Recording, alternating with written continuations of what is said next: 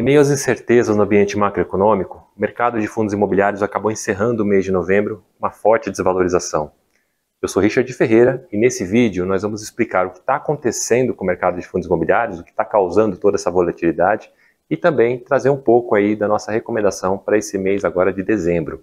E só lembrando, se você gosta desse tipo de conteúdo, não deixe de se inscrever no nosso canal e também ativar aí o sino das notificações para você ser lembrado toda vez que a gente disponibilizar um novo conteúdo no, no canal. Ok? Vamos para o vídeo.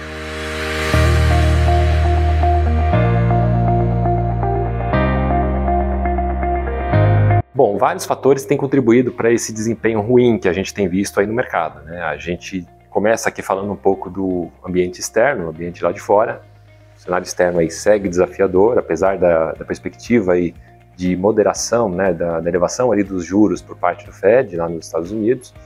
É, embora o mercado já projete essa redução de ritmo aí possa vir agora na, na última reunião do ano, em dezembro, ainda muita incerteza em relação até onde a, a taxa de juros lá pode ir, né, a taxa da, das Fed Funds.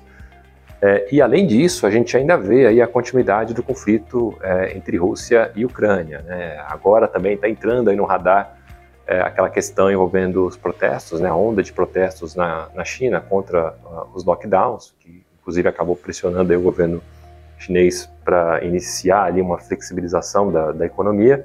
Aqui no Brasil, as incertezas em relação ao direcionamento que será dado aí à, à política fiscal, em meio a toda essa discussão para aprovação da, da PEC da transição, né, tem gerado aí é, bastante preocupação no mercado perspectiva aí de aumento de gastos tem levado aí uma disparada dos juros futuros, né? Inclusive com projeção aí de novos aumentos na taxa Selic.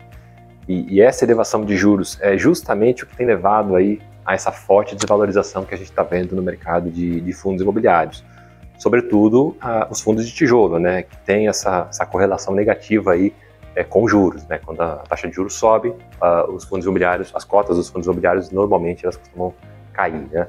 A gente não tem como projetar quais vão ser aí os desdobramentos dessas discussões no âmbito fiscal. Mas mesmo se a gente considerar o pior cenário que vem sendo desenhado aí pelo mercado, a gente entende que houve aí um certo exagero na depreciação dos preços do, dos FIIs aí ao longo do, do, do, mês de novembro. Né? Então, a nossa expectativa aí é que ao longo das próximas semanas, né, na medida que o cenário fiscal para o próximo ano for ganhando aí corpo, a gente espera aí que ocorra uma correção nos preços da, das cotas. Né? Então, se você está com posição comprada em fundo imobiliário e tem a intenção de sair, nossa orientação é segurar, ter um pouquinho de paciência, porque vender posição agora tende a ser uma decisão um tanto precipitada.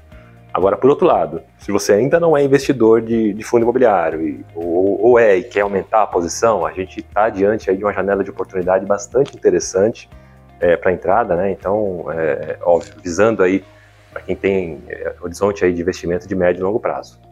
Agora, falando um pouco das nossas duas carteiras sugeridas de, de FIIs, né, a carteira renda fechou o mês de novembro aí com uma desvalorização de 2,3%, que apesar da queda acabou sendo melhor aí que a performance do, do IFIX nesse mesmo período. É, por ter ali um portfólio mais focado em renda, que a gente acha mais interessante destacar o dividend yield médio da carteira, né, que está ali na casa de 12%, bem acima ali dos 9,4% do IFIX. Já a carteira FI ganho de capital, seguindo ali o movimento de, de forte queda né, dos fundos de tijolo, apresentou ali uma desvalorização mais intensa de 8,3% no mês. É, o destaque dessa carteira de ganho de capital é que ela está fazendo aniversário agora em novembro, né, e nesses primeiros 12 meses aí de existência ela já acumula um retorno aí de quase 23%, praticamente o dobro do retorno Unifix nesse mesmo período.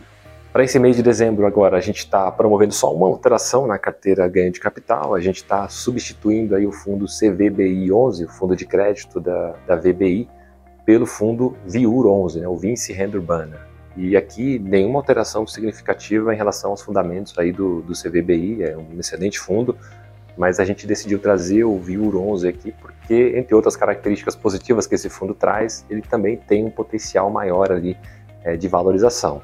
Na carteira renda, nenhuma alteração, a gente permanece aí com o fundo do segmento agro, o RZTR11, Risa Terrax, dois fundos de fundos, dois FOFs, o RBRF11 da RBR e o XP Selection da, da XP, XPSF11, um fundo do segmento residencial, Mérito Desenvolvimento Imobiliário, MFI11, e aí a gente vem com quatro fundos de, de crédito privado, quatro fundos de, de CRI, né? o BCRI11, do Banestes, o HGCR-11, o HGCR-11 do, do Credit Suisse, o KNCR-11 da Quineia e o VGIP-11 da Valora.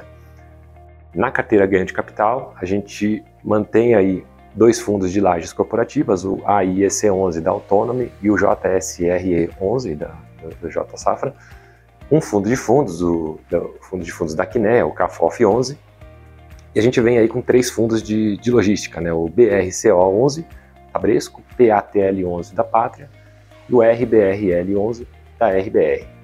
A gente tem também aqui um fundo de, de, de crédito privado, um fundo de CRI, o REC-R 11 e o novo fundo aí que a gente comentou que está entrando na carteira agora, o Vinci Renda Urbana, o VIUR 11.